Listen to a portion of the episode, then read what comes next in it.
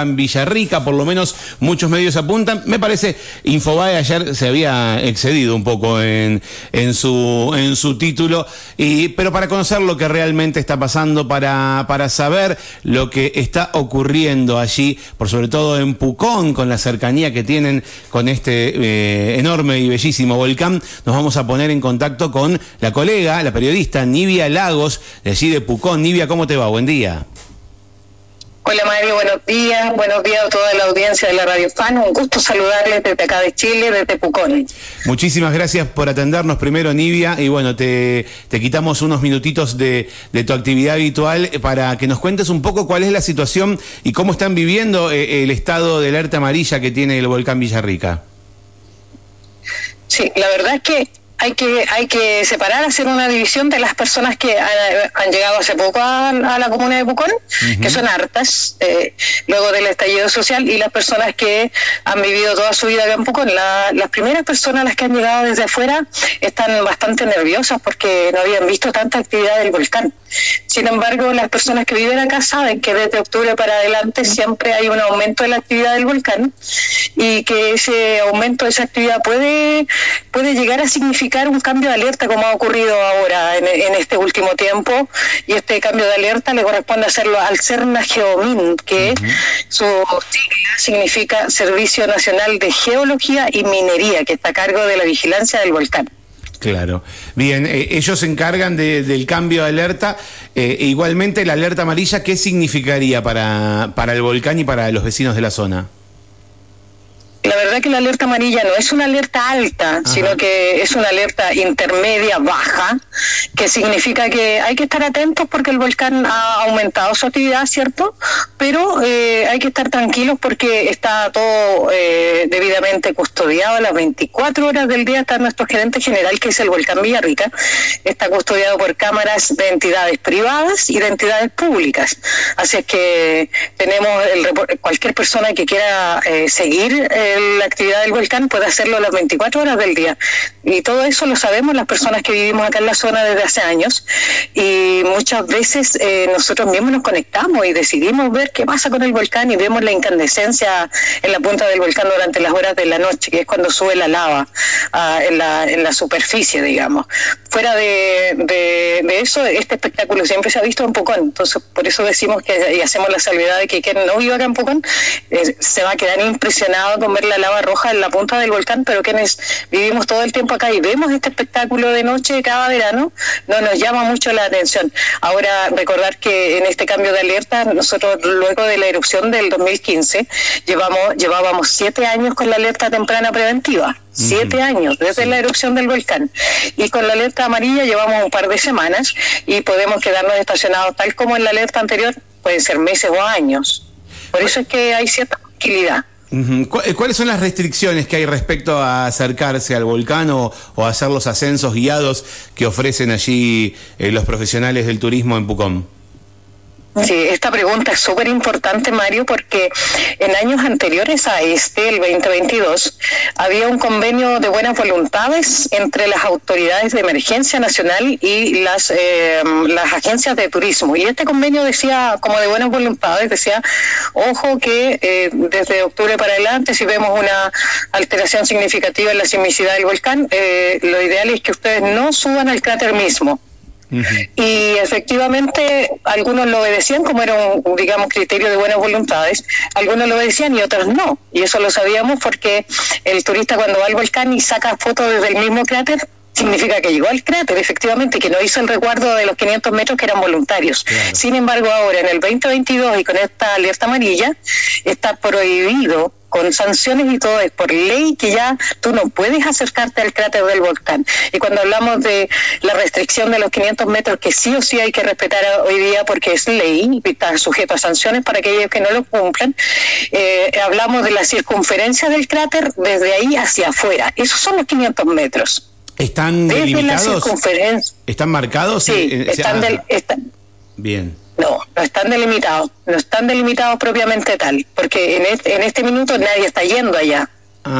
Porque eh, en esos 500 metros, el CERNA, Geomin y la ONEMI, que son las entidades de seguridad eh, de emergencia aquí en Chile, ellos han podido eh, recabar información y en esos 500 metros es donde está cayendo material piroclástico que sale del volcán y que sale a más de mil grados Celsius de o sea, sumamente candente. Pues, son capaces de, si llegan a caer en la cabeza de una persona, le, le cruzan la cabeza, o si le llegan a, le dejan un huequito a la persona y se ve para el otro lado. O sea, cruzan de lado a lado la piel, la queman y pasan hacia el otro lado de una persona.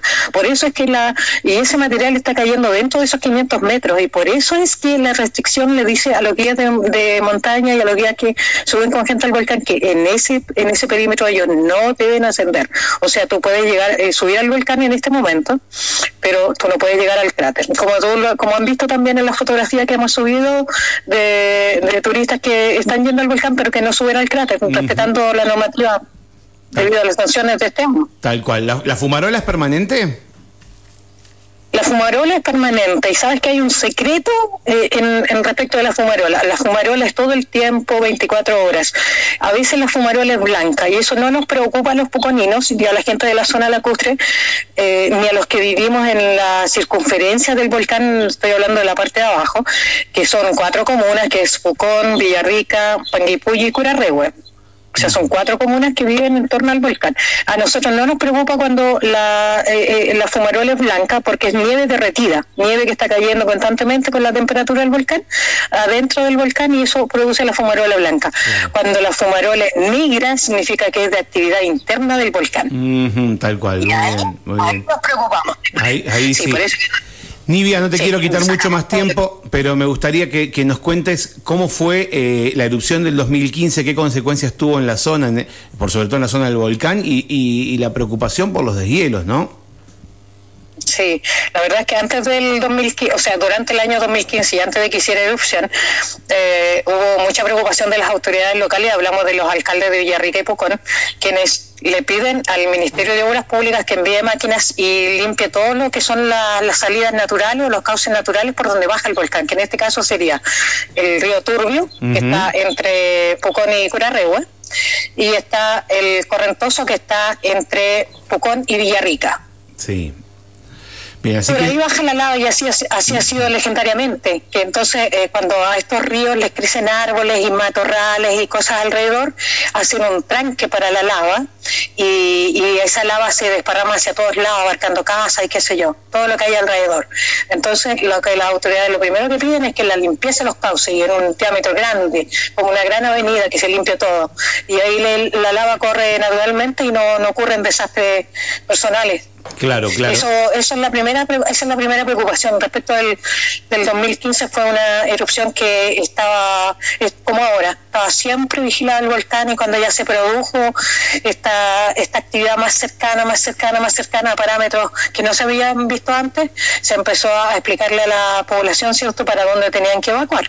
La mitad de Pucón evacúa hacia la península y la otra mitad evacúa hacia los calabozos. Y es exactamente lo que se hace en todas las, en todas las erupciones. Y se hacen, además, cuando no está el volcán activo, inclusive cuando no tiene ninguna actividad, en los colegios, como hace poco, se hacen actividades de estas como eh, simulacros de evacuación, entonces ya tenemos la cultura, ya sabemos. Qué bueno. ¿Y hay, hay sirenas, alarmas, hay algún tipo de, alerta? Sí, el 2015, sí, el, el 2015 eh, se espera que se esperó a que la ONEMI, cierto, la Oficina Nacional de Emergencia diera la orden de evacuación acá en Pucón eh, ya había empezado a hacer erupción el volcán y como la ONEMI se tardaba, eh, porque estaban eh, viendo con su instrumento y tenían que venir muchos informes para ellos decretar la, la evacuación, el alcalde decretó la evacuación como autoridad local. Claro. Él hizo, hizo una invitación a los vecinos a evacuar preventivamente, ¿cierto?, para no esperar más, y los vecinos efectivamente evacuaron. Evacuaron y tomaron la decisión del alcalde como de la autoridad máxima, y eso permitió el recuerdo de los vecinos también, aunque no ocurrieron víctimas fatales, porque precisamente hay un plan con anterioridad que se les explica a los vecinos y estamos todos atentos. Bien, muy bien. Eh, eh, eh suena una, una, una, sirena, algún tipo de, es así, ¿no? Bien. Sí, claro, el alcalde, el alcalde en ese momento ordenó que bomberos eh, sonara la sirena ampliamente y muy muy largamente, porque cuando son, hay, hay una clave de bomberil que cuando son alertas de volcán la alarma suena tres veces tres veces se toca la alarma. Y si no, una sostenida, sostenida, sostenida, y todos sabemos que, que es debido a eso. Bien, bien. Bueno, eh, te, molestamos un poquito más adelante para ya para meternos en, en, la temporada de verano, ¿no? Me imagino que se deben estar preparando. Ya están viendo, eh, cambiando de tema, por supuesto, ¿no? Ya están viendo muchos vecinos, eh, muchos argentinos, ¿no? Que, que estamos visitando en la zona de Pucón, de Currarrehue, también para el lado de Villarrica. Ya lo están notando, ¿no? Sí, la verdad es que hay un turismo que es de, mm, intereses especiales y es que cuando se dice que el volcán va a hacer erupción o está con más actividad, viene más gente, sobre todo extranjeros, sobre todo extranjeros amantes del peligro de observar la naturaleza en vivo, una montaña ardiente le llaman ellos también, y ellos eh, son, digamos, los más pudientes que vienen de, lugares que del planeta que no nos imaginamos, llegan acá a Pucón sin siquiera hablar español y ellos lo único que quieren es conocer el volcán o verlo en la actividad en la noche, le hacen seguimiento de sus cámaras, se instalan cerca del volcán, es mucha gente. Y la verdad que si uno si uno se olvida del riesgo que tiene, es algo muy atractivo, muy llamativo, ¿no? Ver, ver ya, ya de por sí ver los volcanes eh, sin actividad es, es, llamativo. Imagínate ver esa luz a la noche, esa incandescencia que se refleja a veces hasta sobre las nubes que, que se posan sobre el volcán, el mismo humo. Em, eh, realmente es muy llamativo y hay gente, bueno, que, como decís vos, ¿no? El que puede hace lo que quiere, el que, el que tiene la capacidad para solventarlo, obviamente, que hace, hace lo que quiere. Eh, te quería consultar respecto, te quería preguntar respecto volcán. El tipo de, volcán, eh, yo al desconocer del tema, em, se me genera esta duda. Em, ¿Provoca también nube de cenizas como nos pasó con el Puyehue o con el Calbuco? Sí, sí, sí provoca ceniza y sabes que casi siempre se van al lado argentino, así que ojo con, eso, Mario. digamos porque el viento siempre está hacia allá y el viento puelcha acá en la zona de la costa es súper fuerte. Eh, prácticamente, bueno, en la última erupción mucha gente usó mascarillas, pero el, el humo o la ceniza o, la, o la nube se fue hacia, hacia Argentina. Recuerdo haber recibido reportes en esa época de que había en ciertas localidades de Argentina conectivas a la, a la frontera que estaban con harta con, harta ceniza. Y eso es de lo que hay que cuidarse, digamos, porque a la larga igual tienen sus repercusiones en la salud, pero las erupciones del Villarrica han sido más bien como un rebalse de lava. Claro, no han sido como las tipos hawaianas que allá sale volada la parte de arriba del cráter, vuela y, y alcanza dimensiones increíbles lanzando rocas de altas dimensiones. Acá las erupciones del Villarrica han sido más bien por definirlas de alguna manera casera, han sido como rebalsas del volcán. Y eso ha permitido que, la población también esté más tranquila, porque si bien es como una salida de energía del, del volcán y luego se calma. Y volvemos al, año que viene, después de octubre, volvemos otra vez a la actividad alta. Nivia, te agradezco muchísimo estos minutos que nos brindaste, te molestamos en cualquier momento y te mandamos un beso grande. Un abrazo grande, Mario, y siempre a disposición de los hermanos argentinos para lo que gusten de la información de Pucón. Muchísimas gracias. Hasta cualquier momento. Hasta cualquier momento, Mario. Bueno, allí la escuchaste a la colega Nivia Lagos de Pucón. Eh, ella está trabajando en este momento en comunicación institucional de, un sector de la municipalidad, pero bueno, es colega, es periodista y vamos a estar charlando con ella en el próximo tiempo acerca de las cuestiones que tengan que ver con el volcán y también con este, este intercambio turístico que hacemos, ¿no? Con nuestros vecinos chilenos. Vamos a una pausa, son las 9.59, quédate que ya volvemos. Radio Fan 100.1